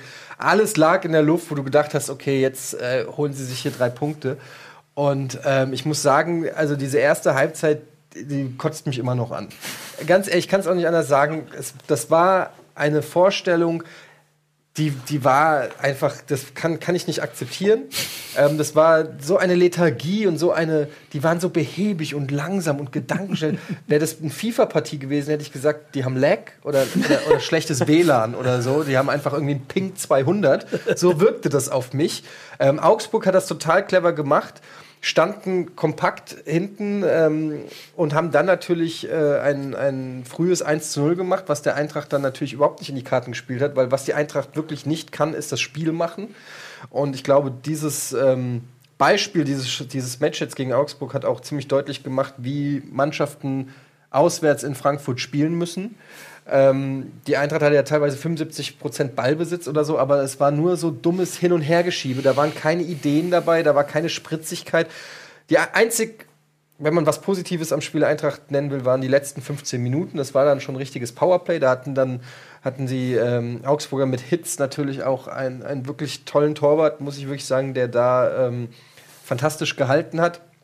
Ähm, die Augsburger hatten auch nicht viele Chancen, aber ähm, sie haben zwei Tore geschossen, wo man sagen kann, die, die muss ein Torwart vielleicht nicht halten, aber die kann ein Torwart halten. Ähm, einmal ein direkter Freistoß von Max, ähm, wo, wo Radetzky auf der, äh, auf der Linie geklebt hat, wo du dir. Natürlich muss er spek spekulieren, ähm, was passiert, wenn da einer mit dem Kopf dran kommt. Auf der anderen Seite rauscht er da durch einen Fünfer, wo ich sage, da wäre vielleicht der ein oder andere Torhüter, wäre einen halben Meter weiter vorne gewesen, hätte ihn vielleicht rausgefaustet. Und das zweite Tor war natürlich ein Traumtor von Kajubi, der allerdings auch zehn Meter um sich rum keinen einzigen Gegenspieler hatte, einfach mal drauf wemst, der Ball sich neigt, so ähnliches Tor wie Kajus mal gegen Leverkusen geschossen hat. Ähm, und Radetzky stand ähm, ein bisschen weiter vorne. Ich weiß nicht, ob man ihm einen Vorwurf machen kann, weil eigentlich muss er antizipieren, dass eine Flanke geschlagen wird, weil er vielleicht nicht davon ausgeht, dass so ein Schuss kommt. Und dann passt das Ding direkt unter die Latte. Ähm, und ansonsten bin ich eigentlich am meisten enttäuscht von Nico Kovac, muss ich an der Stelle sagen, weil ich finde, zu Hause so eine defensive Startaufstellung, also ähm, mit äh, Fünferkette gegen Augsburg zu Hause, ähm, wo äh, irgendwie vier oder drei Innenverteidiger, de Guzman als defensiver Mittelfeldspieler auf, äh, auf den Außen, ähm, zwei Stürmer mit Bo äh, Boateng und ähm, Haller, die beide sehr ähnlich von der, von, vom Spielertyp sind, also auch eher massive Typen, die den Ball halten. Ähm, da vorne, das hat überhaupt nicht funktioniert. Alles ging durch die Mitte. Es gab überhaupt kein Spiel über Außen. Das wurde dann zur Halbzeit geändert und da wurde es dann auch auf jeden Fall besser.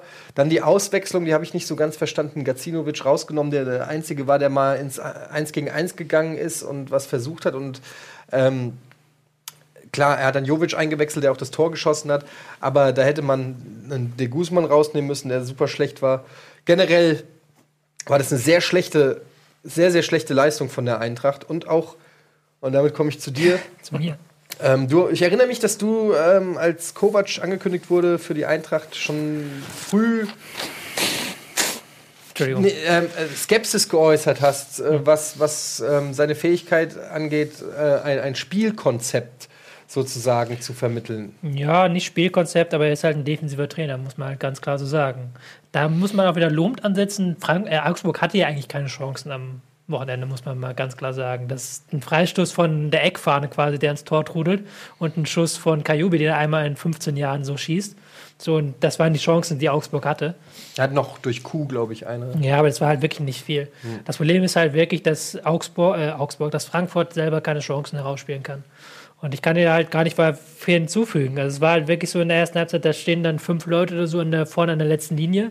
Du hast Hasebe, der die irgendwie einsetzen soll, aber der dann auch keine Bälle in die Abwehr spielen kann. Bei Augsburg das clever macht, sich einfach an den 16er parkt und dann sämtliche Geschwindigkeit raus und aus dem Eintracht-Spiel. Und das hat dann genügt. Und das ist dann das Problem, was aber auch Eintracht selber erkannt hat. Ich glaube, Hübner war es ja, der Sportdirektor, der jetzt gesagt hat, man muss sich da was Neues einfallen lassen gegen tiefstehende Gegner. Da ist die Frage, ob es da was gibt, weil du musst sowas natürlich auch trainieren. Und ich habe jetzt noch nicht so viele Spiele von der Eintracht gesehen, wo sie über die spielerische Komponente kommen. Sehr viel läuft eben über diese Fünferkette, Ball nach vorne. Ich habe das auch neulich in einem Interview ähm, gelesen. Das ist eine, eine Spielart, die viele, hast du ja auch vorhin schon gesagt, äh, momentan praktizieren. Ball nach vorne, da hast du dann in der Regel zwei Stürmer, die relativ guten Ball halten können. Dann rücken die anderen Spieler nach und dann wird irgendwie versucht, was zu machen. Aber da geht wenig übers Spielerische.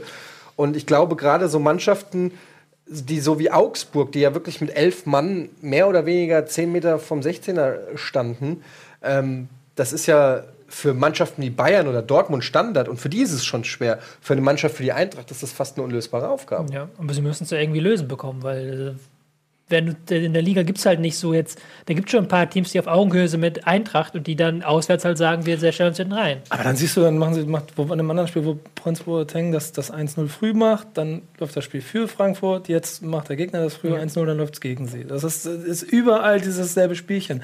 Und bei mir war es, was das Spiel angeht, so, ich habe es in der Konferenz geguckt und nebenbei natürlich die WhatsApp-Gruppe so ein bisschen beobachtet und ich habe dann ständiges Gefluche und Gepöbel da so äh, mitbekommen und dadurch bin ich dann war nicht. genau, das war dann zweite Sicht und dann bin ich intensiv ins Spiel eingestiegen und dann ist mir aufgefallen, dass sie auch wirklich in der die ersten drei Viertel des Spiels auch nicht wirklich, also keine, auch keine Torabschlüsse hatten und am Ende, als es dann wirklich, das im Prinzip das Spiel durch war, aus allen Lagen auf einmal geschossen haben und dann wurde es auf einmal irgendwie auch gefährlich, weil sie zumindest mal zur Standardsituation gekommen sind und das Spiel ein bisschen da auch in die Hälfte verlagert haben, was, was, was wichtig wird und das hat vorher nicht stattgefunden. Das heißt, ja, genau, das ist das, was mich so wütend macht. Das davor war halt so eine, so, ja, das, wie gesagt, es, es hat sich lethargisch Ja, angefühlt. genau. Da hat keiner hat irgendwas gemacht. Da wurde nur der Ball so hin und her geschoben.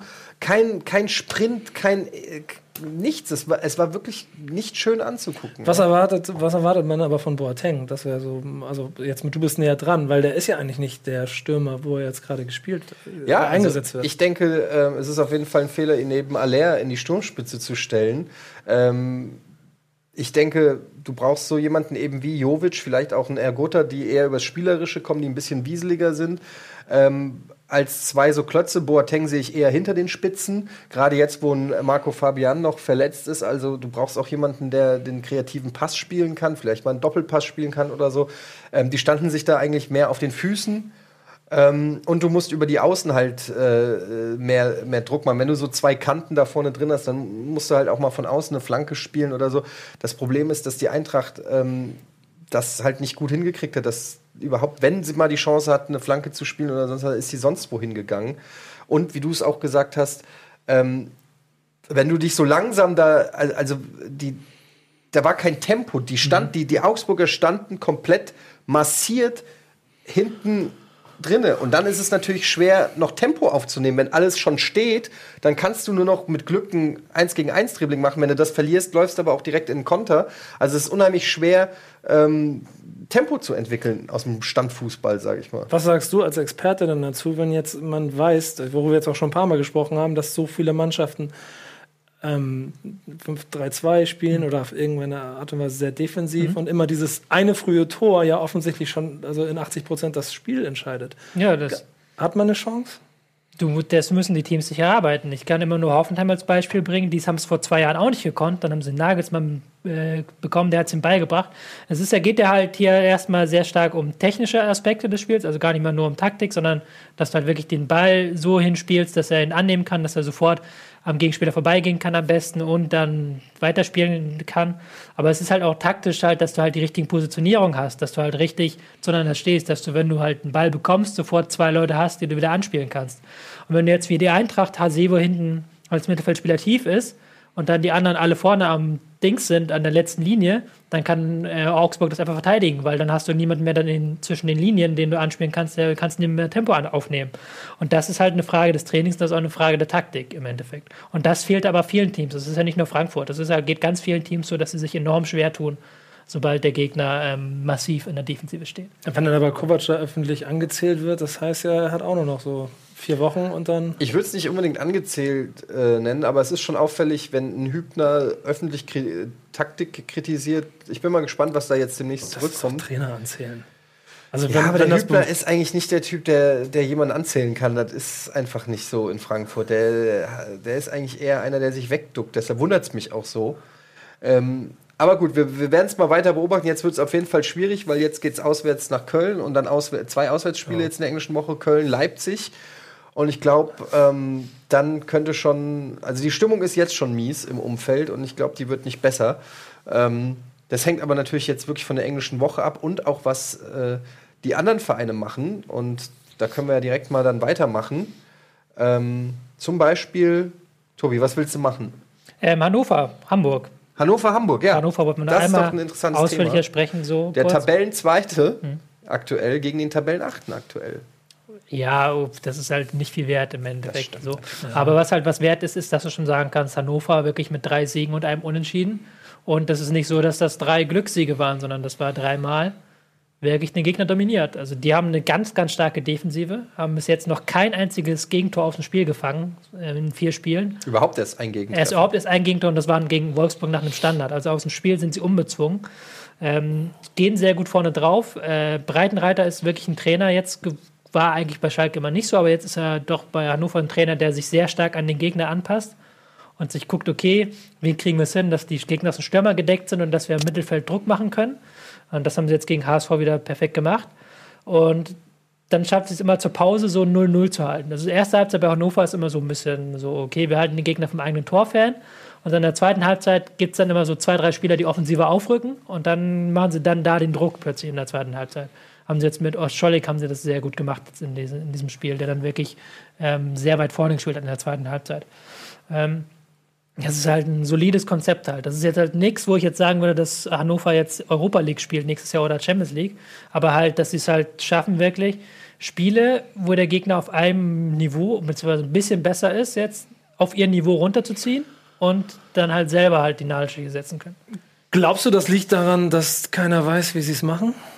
Also ist das Überraschungsmoment oder Ich glaube, es ist so, Matchplan. so ein bisschen Überraschungsmoment auch. Also tatsächlich, dass ähm, so, ich habe das Gefühl, dass sie ein bisschen unterschätzt wurden auch von manchen Gegnern in den ersten Spielen. Ähm, dass sie halt da wirklich mit einem guten Plan rausgekommen sind, jetzt auch wieder gegen den HSV. Ähm, und natürlich, dass sie das auch können. Also es ist äh, immer wieder die Frage, wir haben es bei Köln vorhin gehabt, die ganz anders gesehen werden, die, die gar nicht mehr kontern können. Und Hannover lässt du das schon nochmal, weil gegen Hannover sagen die Teams schon nochmal, okay, wenn es zur Pause 0-0 steht, dann kommen wir in der zweiten Halbzeit mit einer offensiveren Aufstellung wieder raus. Und dann haben sie die Konterräume eben. aber im Gegensatz zum HSV, oder? Also das war ja, Ja. ganz schön harmlos eigentlich. Das war harmlos und äh, aber es war halt wieder so, klar, du hast halt jetzt fehlt Kostic ähm, vorne drin, du hast halt jetzt wirklich Putz. B11 mit Jatta, der halt nichts gegen Jatta, aber der sehr wenig gebracht hat als Zehner, so hinter der Spitze, der da sehr wenig anspielbar war. Der Holtby, der dadurch wieder nicht da spielen konnte, wo er besonders gut ist. Schwierig halt. Also klar, man muss sagen, mit Wood, Kostic, ähm, Müller, noch jemand vergessen? Glaub, das war's. Fehlen auf jeden Fall glaub, schon mal war's, ja. drei wirklich wichtige Offensivkräfte und so breit ist Maffrey der fehlt Kader. vorne hinten noch, glaube ich, oder? Wer? Maffrey fehlt doch hinten, oder? Ja, Ja, dieser, ich meine, aber dieser jetzt um die Holländer, Van, Van, Van Drongelen. Van Dongeländer, Ja. genau. Der ist jetzt auch verletzt. Also, da ist schon, also die, die Kaderdecke ist dünn. So, trotzdem war ich sehr überrascht davon, weil gerade nach dem, was der HSV in den drei Wochen davor gezeigt hat, so, und wo ich dann, also muss ich ja dann auch mal ehrlich zugeben, so fast ärgerlicherweise echt beeindruckt war, wie sie gegen Leipzig das 60, 70 Minuten gemacht haben. Und dann gegen Hannover so im Prinzip das ganze Spiel über so, so, so, so zahnlos fast. Also, also es sah nie danach aus, als ob sie die drei Punkte holen Aber das ist wieder so ein Ding. In den ersten drei Spielen, gegen wen haben sie gespielt? Gegen, ich muss kurz gucken, gegen Augsburg. Augsburg, wo sie frühe Tor gemacht haben, mehr Ballbesitz ja hatten. gut, stimmt, da kommt Ähm, wieder die Regel. Dann der Sieg gegen, ähm, gegen Köln auch, wo Ja. sie halt genau dasselbe wieder gemacht haben, was wir bei Köln gesagt haben. Und jetzt kommt halt Hannover. Und sie haben halt auch nicht viel Ballbesitz gehabt, aber mehr natürlich. Ja. Und dann spätestens als es 1-0 stand, mussten sie aufmachen. Dann hat ja wirklich, ähm, Hannover hatte wirklich noch zwei, drei Konterchancen dann nach dem 1-0, dass sie das wirklich hätten früher noch klar machen können. Und das ist halt halt so ein Ding. Wobei man auch sagen muss, das Ding kann auch 0-0 ausgehen, wenn Martini einen besseren Tag hat. Also, Wahrscheinlich, ja. Ja, das muss man auf jeden Fall auch erwähnen, dass Martenia auch wirklich äh, nicht einen guten Tag erwischt hat. Ähm, außerdem interessant Saliovic, den sie jetzt letzte Woche noch verpflichtet haben, der ja vertragslos war. Ähm, hat ein gutes Spiel gemacht, finde ich. Ähm, hat also angedeutet, dass er eine Verstärkung sein kann für den HSV. Vor allem weiß der Trainer auch genau, was er mit ihm macht. Ne? Also die kennen sich ja jetzt auch schon ein paar Tage länger. der hat ja in Hoffenheim- Gistol schon in ähm, Hoffenheim zusammengearbeitet. Also gespielt. Ist auch vor allen Dingen einer für die Standards, ne? Und ähm, hat aber auch die Erfahrung und ähm, finde ich, hat das, hat das gut gemacht. Auffällig auch, dass ein Spieler wie äh, Waldschmidt äh, gar keine Rolle gespielt hat.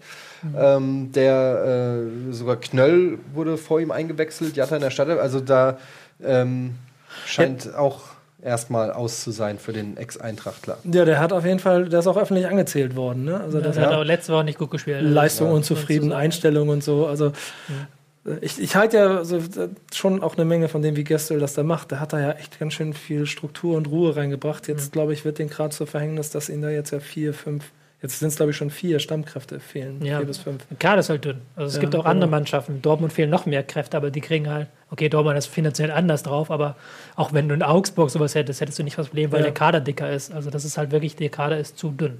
Das haben wir aber auch schon, glaube ich, vor der Saison Woche für Woche gesagt, auch in der ersten Woche, der Kader ist zu dünn.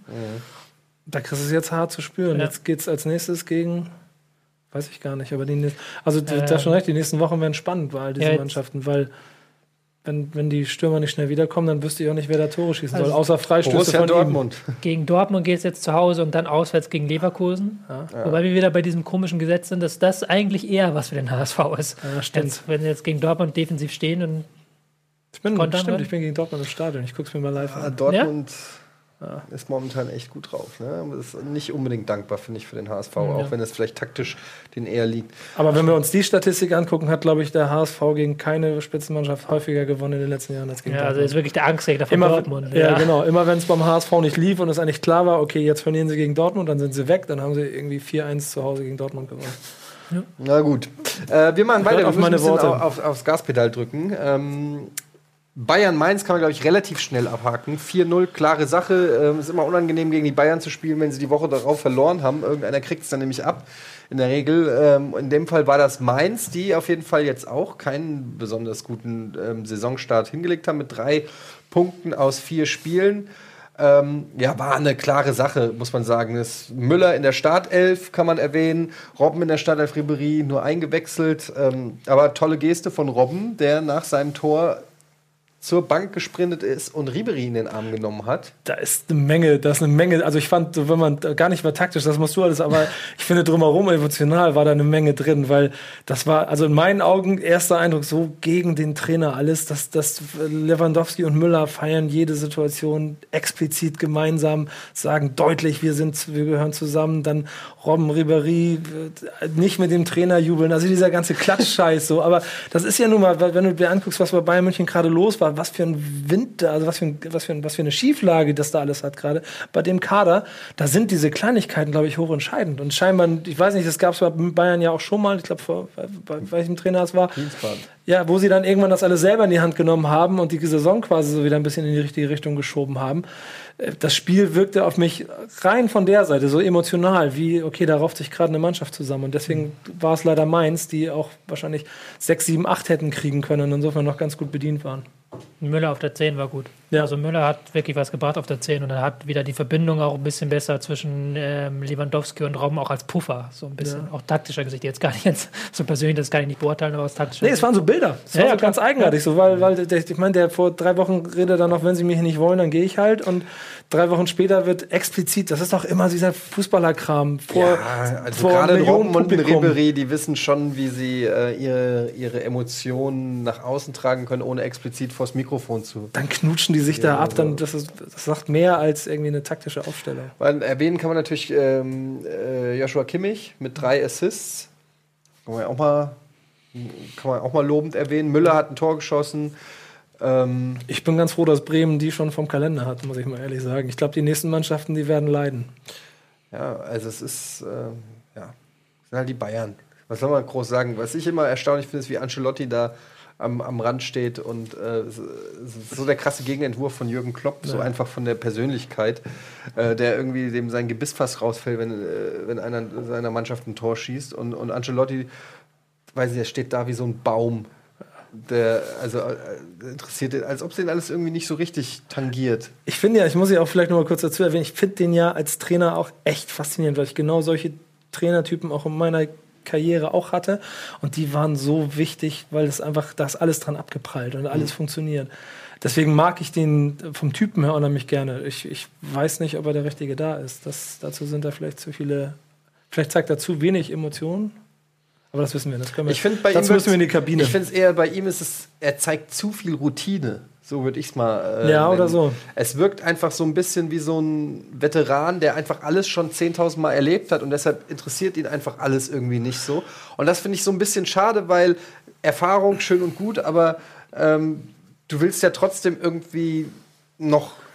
Du willst ja trotzdem noch was fühlen, ja? Also du willst ja trotzdem irgendwie noch. Aber auf der anderen Seite überleg mal, ich, bei so bei Typen wie Ancelotti und bei Bayern München ist doch am Ende jetzt ist eigentlich ehrlich auch alles vollkommen egal. Vielleicht, wenn sie in der Meisterschaft dann Vierter werden, dann wird es da auch kribbelig. Aber gehen wir mal davon aus, die werden Erster oder Zweiter in ein paar Wochen sein. Das heißt, das läuft. Dann ist da ein bisschen. Dann geht es doch nur darum, Champions League Viertelfinale. Champions League Halbfinale, kommst du weiter oder nicht? Und all, daran wird alles gemessen, was der macht. Scheißegal, wie der gegen Mainz gespielt hat oder so. Ja. Naja, und nächstes Jahr ist ja eh Nagelsmann da. Also insofern. Ich denke 2019 erst. Ach ja, können wir jetzt wieder jede Woche drüber reden. So. Okay, wir machen weiter. Mit welcher Partie, Tobi? Oder Ähm, Nico, willst du was? Nö, ich meine, wir sind ja schon relativ gut. Wir sind ne? relativ gut. Wir brauchen Leipzig-Gladbach haben wir noch. Ja, Leipzig Aber da haben wir auch schon ein bisschen drüber gesprochen. Also, Okay, das rote Karte haben wir schon besprochen, ja. Ja. War ansonsten eigentlich so aufregender auf dem Papier, als es auf dem Platz war, fand ich. Also es war nicht so, dass jetzt da viele Torchancen gab oder sowas. Ähm, ich fand es ganz interessant, weil das war schon, das war schon ganz, also beide Mannschaften intensiv gespielt. ja, Also es war, sehr, es war ein sehr intensives Spiel, Ja. sagt man dann immer so. Und Ja. so, es war sehr intensiv, sehr viele Zweikämpfe. Man hat halt wirklich gemerkt, dass Gladbach so viel technische Klasse hat, dass sie auch mal ein Pressing von RB um- umspielen können, was halt nicht jeder kann. Genau. So, man hatte nach der Pause gemerkt, okay, RB ist es doch noch nicht ganz gewohnt, ähm, unter der Woche jetzt ein Spiel zu haben und am Wochenende wieder. Also, das hat man so ein bisschen gemerkt, fand ich. Ähm, deswegen 2-2 am Ende. Fällt schon auf, wie du nur RB sagst. Das ist RB, RB. Raba eigentlich. Raba. Ja, Raba, genau. Klingt Raba, Leipzig. irgend so ein Hipster-Getränk, was man. Ich fand ja da auch unter der Woche dieser, also das ist schon fast schade, weil die sich da auch das, also von Monaco das haben schon ein bisschen abkochen lassen am Ende. Das ist halt ein bisschen Erfahrung, hat er gefehlt. Ja, genau, genau, Und jetzt genau. ohne Cater ist natürlich ein bisschen blöd, weil der ist schon der Schlüsselspieler in dieser Mannschaft. Wie viele Spiele wird er gesperrt? Drei, glaube ich. Drei sogar. Ja. ist schon heftig. Fand So, ich auch ein bisschen viel, ehrlich gesagt, dafür. Da bin ich ja, was ich vorhin schon gesagt habe, war so eine Situation, naja. Ja, Gladbach ähm, ist, ich, wir müssen mal über Gladbach reden in den kommenden Wochen, weil ich auch noch nicht so richtig schlau werde aus dieser Mannschaft. Weil die halt einfach mal so verschiedene Gesche Gesichter zeigt. Also die sind technisch klasse, die haben, können wirklich Druck auf den Gegner ausüben mit einem Pressing auch. Aber es ist halt so unbeständig. Dann sind immer wieder Situationen da, wo irgendwie der Druck fehlt und dann die Abwehr nicht richtig nachschiebt. Dann sind Situationen da, wo, du halt, wo sie halt schlafen so ein bisschen. Also es ist halt so ein, so ein So typisch Hacking eigentlich. ja, so ein bisschen typisch Hacking, aber es ist halt so zwischen Genie und Wahnsinn so ein bisschen. Also da vielleicht noch mal ein, zwei Wochen warten, dass wir da vielleicht noch mal ausführlicher drüber reden können. Ja, das würde mich auch mal interessieren. Ja, für Gladbach geht es jetzt. Ähm, Die stehen auch irgendwo so im, wo stehen die dann überhaupt? Die sind auch so ein bisschen. sind im Mittelfeld gar nicht. Glaub, ja, auch noch so, da, Punkte, da wissen wir noch nicht, wo es hingeht, ne? fünf Punkte, gar nicht gegen schlecht. Stuttgart wird auch eine spannende ähm, Partie als nächstes. Gegen Stuttgart und dann äh, am Wochenende in Dortmund. Und äh, Leipzig dann gegen ähm, Augsburg. Zumal ich ja auch äh, bei, bei, so bei diesen Mannschaften, die sind in so einer Kategorie wie dann auch Leverkusen oder so letztes Jahr, wo, wo man vom, von einem, auf dem Papier eine Menge erwartet, aber wenn dann in der Saison sie das noch nicht so richtig abliefern und nicht sofort auch so, so äh, Superleistungen bringen, also auch von den Ergebnissen her, dass es dann auch so schnell nach hinten umkippen kann. Ich weiß jetzt nicht, ob Gladbach eine Leverkusen-Saison vom letzten Jahr spielt, aber ich kann auch noch nicht so ganz für mich festhalten, ob sie jetzt so dominant im oberen Drittel mitspielen werden. So. Also, das muss auf jeden Fall eigentlich der Anspruch sein mit dem Kader, Voll. finde ich, von Gladbach. Voll. Ähm, So, Tempo müssen wir ein bisschen machen. ja. Aber dann sind wir halt auch bei Leverkusen, weil da war ich hart überrascht. ja, Leverkusen hat die beste Saisonleistung bislang gebracht mit dem 4-0 gegen Freiburg. Ähm, Freiburg wirklich unterirdisch. Ja, auch, das das, ist wieder so ein Ding, wo sagen, man es nicht sagen kann, genau woran es lag. Dieses 3-0 oder was? Dieses, das, wo, wo die da bei dem Freistoß pennen. Ja, nee, es war das 4-0, glaube ich. 4-0 sogar. Das, das war Also völlig pennen und Brand einfach in der Mitte frei steht. sinnbildlich für das ganze Spiel, fand ich. Da haben sie sich halt hinten reingestellt, was halt von der Idee her nicht so schlecht war und haben halt gedacht, okay, wir nehmen Leverkusen das Tempo raus, aber Leverkusen hat die einfach auseinander kombiniert und die haben halt Räume offen gelassen, die du dann nicht offen lassen kannst. Also das war halt wirklich so ein bisschen schwach von ähm, Freiburg und Leverkusen hat dann das wirklich ausgenutzt. Perfekt. Auch mal richtig sich selber stark gemacht. Ja, die ersten drei Spieltage richtig- wirkt es ja schon wieder, als ob sie da weitermachen wollen, Da hast du auch richtig gemerkt, dass die Bock hatten. So. Dass Ja, sie da genau. richtig, okay, heute geht was, haben sie gemerkt und dann sehr viel Gas gegeben. Aber auch schönes Ding von Volland, das 1-0. Dann hast du auch erstmal ein bisschen leichteres Spiel. Und äh, von Arangui, es war auch nicht schlecht. Direkt dahinter ja auch so ein Strahl. Ähm, Leverkusen ist auch so eine Mannschaft, ähnlich wie Gladbach. Ja, das meine ich, ne? genau. Das so, so, so richtig schlau wird man nicht aus Nee. den. Ab und zu deuten sie ihr Potenzial an, wo du denkst, okay, die haben eigentlich das, das Zeug zu einer Top-6-Mannschaft. Aber Aber dann, wenn- dann sind aber auch immer wieder so Spiele dabei, wo du denkst, boah, wie schlecht war das denn jetzt gerade so?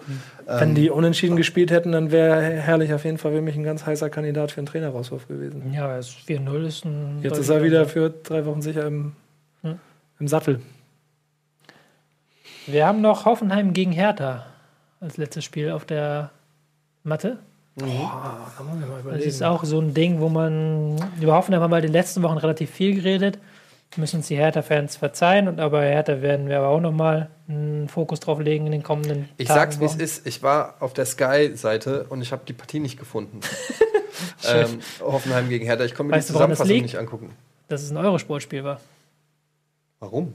Weil 13.30 13.30 war am Son- Und Sonntag. dann dürfen die Zusammenfassung auch nicht zeigen, oder was? Ich weiß nicht, ob die es nicht zeigen dürfen, aber Vielleicht Wollten wollen sie es die sind dann beleidigt oder so. Ah, das erklärt ich weiß nicht, ob es nichts, aber okay. es ist eigentlich, ein, war aber auf Eurosport zu sehen mit. Das hat mich aber auch schon ein paar Mal fertig gemacht, dass ich, ich saß auch schon mal Freitagabend und habe auf Sky rumgeseppt, habe mir gedacht, was ist dieses verdammte Ja, wobei Spiel. Das natürlich- ging mir jetzt genau am Wochenende so, wo ich die, äh, wo ich die Freitagspartie gesucht habe und sie nicht gefunden habe und schon kurz davor war, ein böses Tweet an Sky zu schicken, ob sie ihre verkackte Seite nicht mal äh, neu machen können, weil man dann nichts findet. Twitter Dazu- öffentlich ist dazu, immer sehr gut. Ja, dazu stehe ich übrigens. Die, die Sky Go-Seite ist wirklich, also ganz ehrlich, Leute, das kann nicht euer Anspruch sein. Ähm, aber egal. Und dann irgendwann kurz vorm Abtippen habe ich gemerkt, ach fuck, ist ja Freitag, das gibt's ja gar nicht mehr bei Sky. Äh, ähm, ich habe es dann trotzdem abgeschickt. Ähm, Wirkte aber was kannst du denn zum Spiel sagen? genau, Ähm, es war ein, wirklich wieder ein taktisch geprägtes Spiel. Hoffenheim nach der frühen Führung nach Standard haben sie sich auf ihre Defensive verlassen.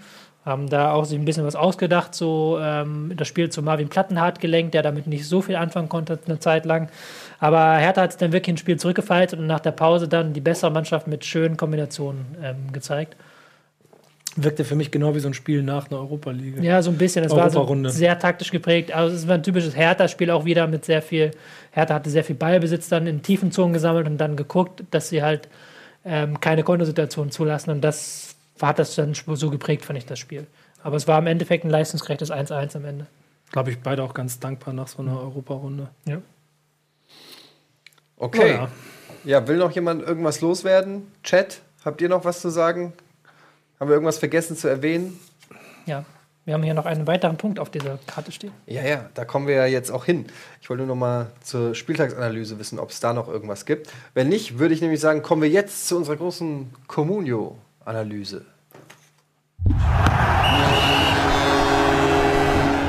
Hey! Da haben wir erstmal eine gute Nachricht und zwar für alle, wir haben viel Feedback gekriegt von unseren ähm, zehn äh, Community, äh, Commun Communio-Communities. Ähm, und zwar mit der großen Bitte, dass die Teammanager dieser Communities ihre Spieler doch, ähm, ihre Spieler wieder in den Pool werfen, weil die sind ja äh, quasi inaktiv. Ähm, und das wurde jetzt auch, dem wurde jetzt Folge geleistet. Also das kann man schon mal sagen für alle Sp äh, 100 Spieler in unseren Communios. Wir haben uns aber überlegt, wir gehen heute erstmal ähm, auf unsere Communio ein, wenn wir schon mal in dieser Konstellation da sitzen. Weil wir drei spielen ja auch alle in einer. Und ähm, Hast, ich du die, sie hast du jetzt- die aufgemacht? ich habe sie aufgemacht. Du spielst mit dem neuen Look, ich spiele mit dem alten Look noch. Ich krieg das irgendwie nicht mehr raus. Wenn du einmal hiermit angefangen hast, dann äh, Ja. bleibe ich dabei. Jetzt, ihr dürft halt eigentlich nicht sehen, wie viel Kohle ich auf dem Konto habe, aber es ist so wenig. er? nicht- Ich habe es gar nicht geguckt. Ja, ärgerlich. Ähm, Hast du es gesehen? Ah, hier, drei, ich habe 370.000. so. Ich muss sagen, wir können ja mal kurz mal auf, ähm, auf die Tabelle gehen. Es ist noch alles sehr eng beieinander. Es ist vor allen Dingen für mich eine kleine Genugtuung. Muss ich ganz ehrlich sagen. Man muss dazu sagen, du bist auf Platz 5 der Eimsbüttel FC. Eimsbüttel FC Genau. mit einem soliden fünften Platz vor der Meisterschale. Der zweitgünstigsten Mannschaft der Liga. Ja. 27 Millionen. Ähm, dann haben wir hier ziemlich knapp drüber Tobis tolle Taktikfüchse mit genau einem Punkt mehr. Tja, Und einen Platz drunter ähm, bin ich mit 63 Punkten. ja. Schon weit abgeschlagen. Unfassbar weit abgeschlagen. Mit 61 Punkten ist der Nils. 61 Punkten. Ja, gut, der hat am Wochenende Pech gehabt, weil Kate da rot gesehen hat und minus 8 Punkte oder Ja, so. muss gemacht man hat. einkalkulieren. Die rote Karte von Cater konntest du, äh, Konntest du kon wir konntest du mit rechnen. Wer ist das mit wer ist Dennis? Aber es ist halt, das ist die Saison. Das ist Dennis Richtarski, der ist erst ganz spät gestartet, hat dann aber einen Kader zugelost bekommen, was schon fast wieder ein Vorteil ist. Deshalb hat er auch einen relativ guten Mannschaftswert. Das hat der zugelost bekommen. er hat Ja, noch ein paar, ein paar- gekauft. ein paar Ja, gekauft. Malenko hat er gekauft zum Beispiel, das weiß ich noch. Ja, das war zum Beispiel ein ganz guter Transfer. Ja, äh, ich möchte nicht, dass du meine Mannschaft zeigst, weil das ist grausam. Doch, die gucken uns jetzt an. Also das ist Dennis, der aber, wie gesagt, punktetechnisch jetzt mit minus 7 hat, glaube ich, auch einen Spieltag gar nicht gepunktet, weil er ähm, äh, im Minus Minus, war. Wir gucken uns jetzt mal deine Mannschaft an. Und dann kannst du uns mal bisschen was dazu sagen. Soll ich dir mal was dazu sagen? Sag mir mal was zu diesem Timo Kader. Werner. Äh, und wie erklärst du dir, dass du punktetechnisch so weit oben bist? Timo Werner oder Timo was? Werner. Ja, Timo Werner und du schon Baumann. alles gesagt. Guck mal, ich, ich muss ja sagen, also ich habe Communio viele Jahre nicht mehr gespielt. Das heißt, ich bin das dann diesmal wieder mit eingestiegen. Hatte auch sehr viel Lust drauf. Habe dann aber gemerkt, dass ich hier mit so vielen Leuten in der, in der Gruppe zusammen bin, die diese Hamsterkäufe machen, die dann erstmal 85 Spieler kaufen. So wirkt das zumindest. Und dann war so, so- also zumindest war auf dem Transfermarkt ziemlich wenig los, sodass ich dann relativ hektisch ähm, am Anfang ähm, erstmal den Spieler gekauft habe, von dem ich mir am meisten Punkte erhofft habe. Und das war Timo Werner. Dann habe ich gemerkt, dass der dann recht teuer geworden ist für das, was ich wollte. Und musste dann mit dem Rest, wie, wie so mit dem Budget des Rest des Monats noch haushalten, um irgendwie einigermaßen vernünftig zumindest elf Leute zusammenzukriegen. Bei mir stehen dann auch hier Brumer und Tisserand noch. Ähm, einer von beiden ist auch aufgestellt, weil beide aber verletzt sind, weil ich einfach nicht mehr genug habe.